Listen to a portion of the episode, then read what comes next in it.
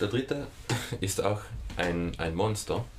Und zwar spricht man hier, könnt, man könnte hier von einer, Das finde ich jetzt am spannendsten. von einer Mischung aus ähm, Themen, Variationen und, und Rondor sprechen.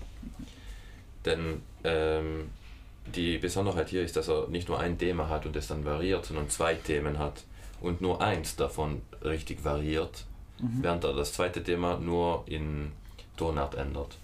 Mhm. Und für die Modulation zuständig ist. Genau, genau. Ja. Ähm, also ja, Variation wissen wir, äh, wir haben ein Thema und variieren das in verschiedenen Art und Weisen und Rondo wäre dann, ähm, weil das äh, Thema, sogenannte B-Thema, das zweite Thema, ähm, immer wieder zwischen einer Variation und der anderen des ersten Mhm. Themas vor erscheint, bis So, zur, wollen wir ganz kurz Coda das erste Finale. Thema, das ist dann Genau, das erste Thema, schau, ich kann es dir hier geben, wenn du willst. Genau.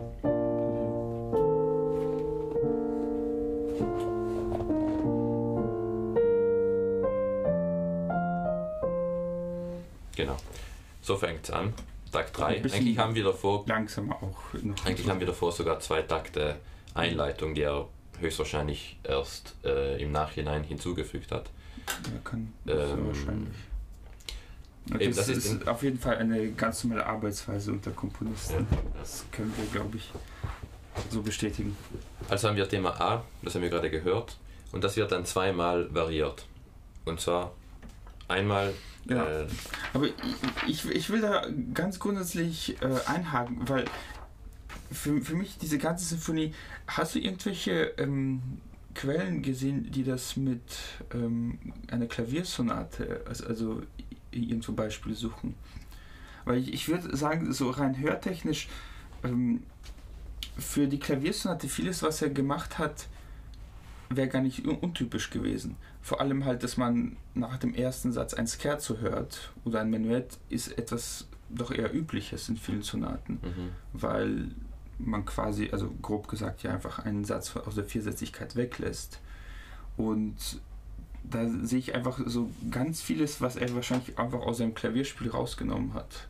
Und auch in diesem Satz vor allem, weil ich würde nämlich, ähm, und das, da sind wir natürlich dann auch bei den ersten Musikwissen oder musiktheoretischen Diskussionen, ich würde da ähm, eher widersprechen, dass, dass man das als äh, Variation sehen kann. mhm, Weil aus der Klaviersonate kennen wir solche Variationsformen, die er macht, schon sehr gut, die man aber zum Beispiel zu der Zeit einfach improvisiert hat.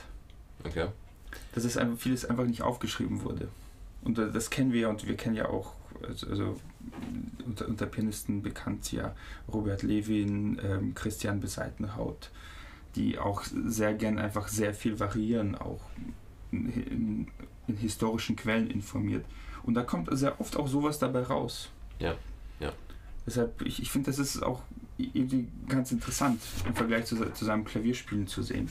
Weil, wenn, wenn er das zum Beispiel nur rein hypothetisch, wenn er das als Klaviersatz ähm, oder als einen Satz einer Klaviersonate aufnotieren würde, da könnte es sein, dass der da auch ganz einfach denselben, dasselbe Zeug abgeschrieben hätte und halt quasi den Klavierperformer dann die Wahl gelassen hätte, welche er macht. Und dass er es einfach im Orchester ausnotieren müsste. Mhm. Das war auch, als du mir dann die, diesen Hinweis gegeben hast, auch, dass äh, das eine Mischung aus Rondo und, und Variationen sein kann, dann habe ich gedacht, so, das, so, so Vari bei Variationen bin, leuchtet bei mir immer so äh, ein Lämpchen auf. Ja, ja. Ja, genau. Aber das ist nur, nur eine Theorie, wa- warum, wie er dazu gekommen sein könnte. Mhm. Jedenfalls ähm, wird eben das erste Thema Adagio molto cantabile äh, zweimal variiert. Und zwar, weiß nicht, ob du es vorspielen kannst. G geht irgendwie noch für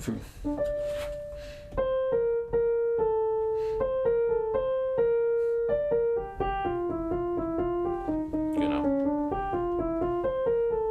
Ja, das waren jetzt auch nur die ersten äh, paar halbe Noten, Mhm. die er schon mit so vielen ähm, Figuren äh, Genau. verziert hat. Dann haben wir äh, das Thema B, das im ersten, ähm, zum ersten Mal im D-Dur erscheint und dann zum zweiten Mal im, im G-Dur. Zuerst mal in D-Dur. Ja. Dann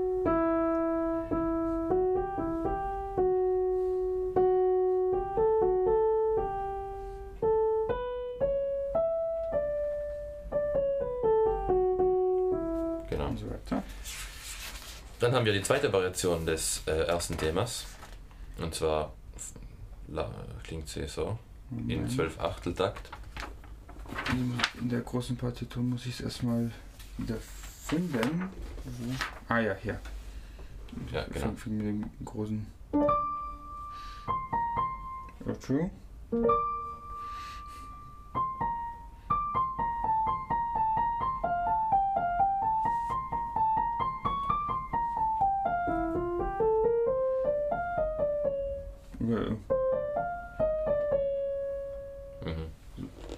Der Art. Ja, alles, alles Sechzehntelnoten einfach Ja. durchkomponiert. Und dann haben wir ähm, die Coda, ähm, Takt 121 und die endet dann den Satz. Ähm, genau. Haben wir die letzte Skala und dann noch einen letzten Sprung von F zu D. Statt den Mhm. üblichen A-D-Sprung haben wir einen F-D-Sprung. Äh, Und und AD. so ist es dann auch vorbei. Genau. Und ich finde auch ganz orchestrationstechnisch am Ende so ein ganz toll, so ein kleines Nachbeben. Ja. Also hast du das bei dir drin? Also, weil da.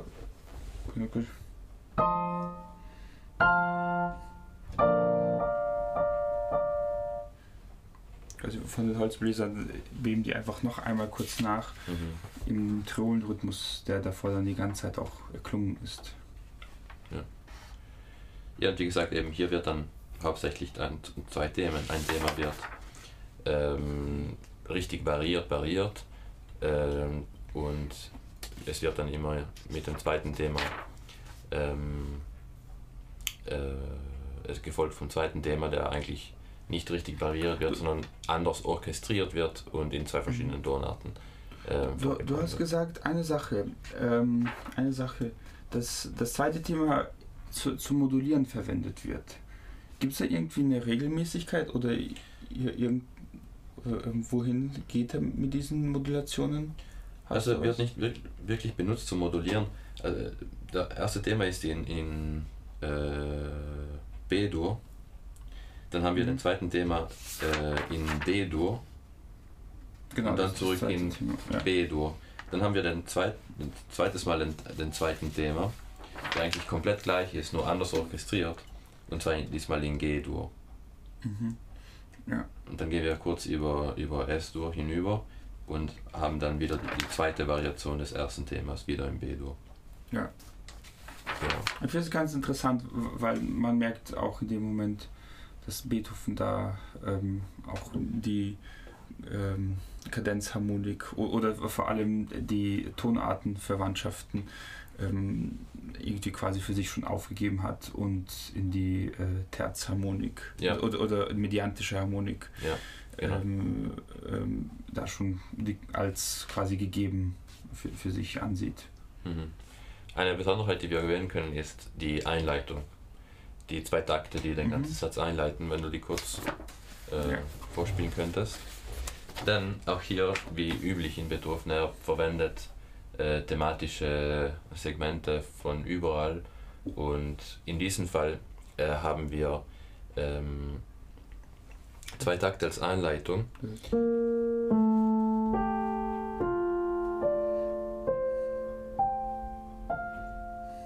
Genau. Und diese, die- die- diese Einleitung, sagen wir so, hat er vom ersten Satz genommen vom, äh, und ausgegangen ist er vom zweiten, vom zweiten Thema. Ah, Das ist, mit, genau. Genau. Ja. Genau. Also von hier ist er höchstwahrscheinlich ausgegangen. Oh.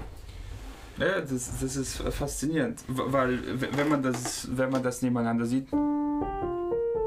Hm, Ja. Ist es eigentlich offensichtlich. In dem Moment habe ich das noch nie rausgehört. Ja, es sind so viele, so viele Segmente, so viele Mikrothemen, so viele gigantische Organismen als Ja. Themen. Ich finde, das, das, äh, Das ist einfach mega. sowas finde ich, ich unterstützt, ob- obwohl das ja irgendwie strukturell irgendwie super durchdacht ist, finde ich, unterstützt es trotzdem irgendwie den Chaos. Weil irgendwie ist alles miteinander verwandt, aber Mhm. man hat nie eine klaren, klare Idee, warum oder was das eigentlich, woran das eigentlich einen gerade erinnern könnte. Ja, ja. Das ist immer, immer im Unklaren, Mhm. aber es ist, aber so diese Struktur hilft dem irgendwie auch. Mhm. Mhm. Also äh, rein vom Hören, weil ich habe das noch nicht wahrgenommen. Ja, und allgemein ist die ganze, ist der ganze dritte Satz viel, viel ruhiger schon, viel religiöser, viel äh, friedlicher und man Mhm. sieht, könnte man sagen, ähm, schon irgendwie, dass man ein Ziel erreichen wird, dass es Hoffnung gibt. Es gibt Hoffnung nach zwei Sätzen voller Mhm. Chaos, Rhythmus, äh, Molltonalitäten, äh, ist eigentlich der Friede gefunden worden. Noch nicht komplett, dafür brauchen wir den vierten Satz. Und der vierte Satz ist einfach eine Symphonie an und für sich fast.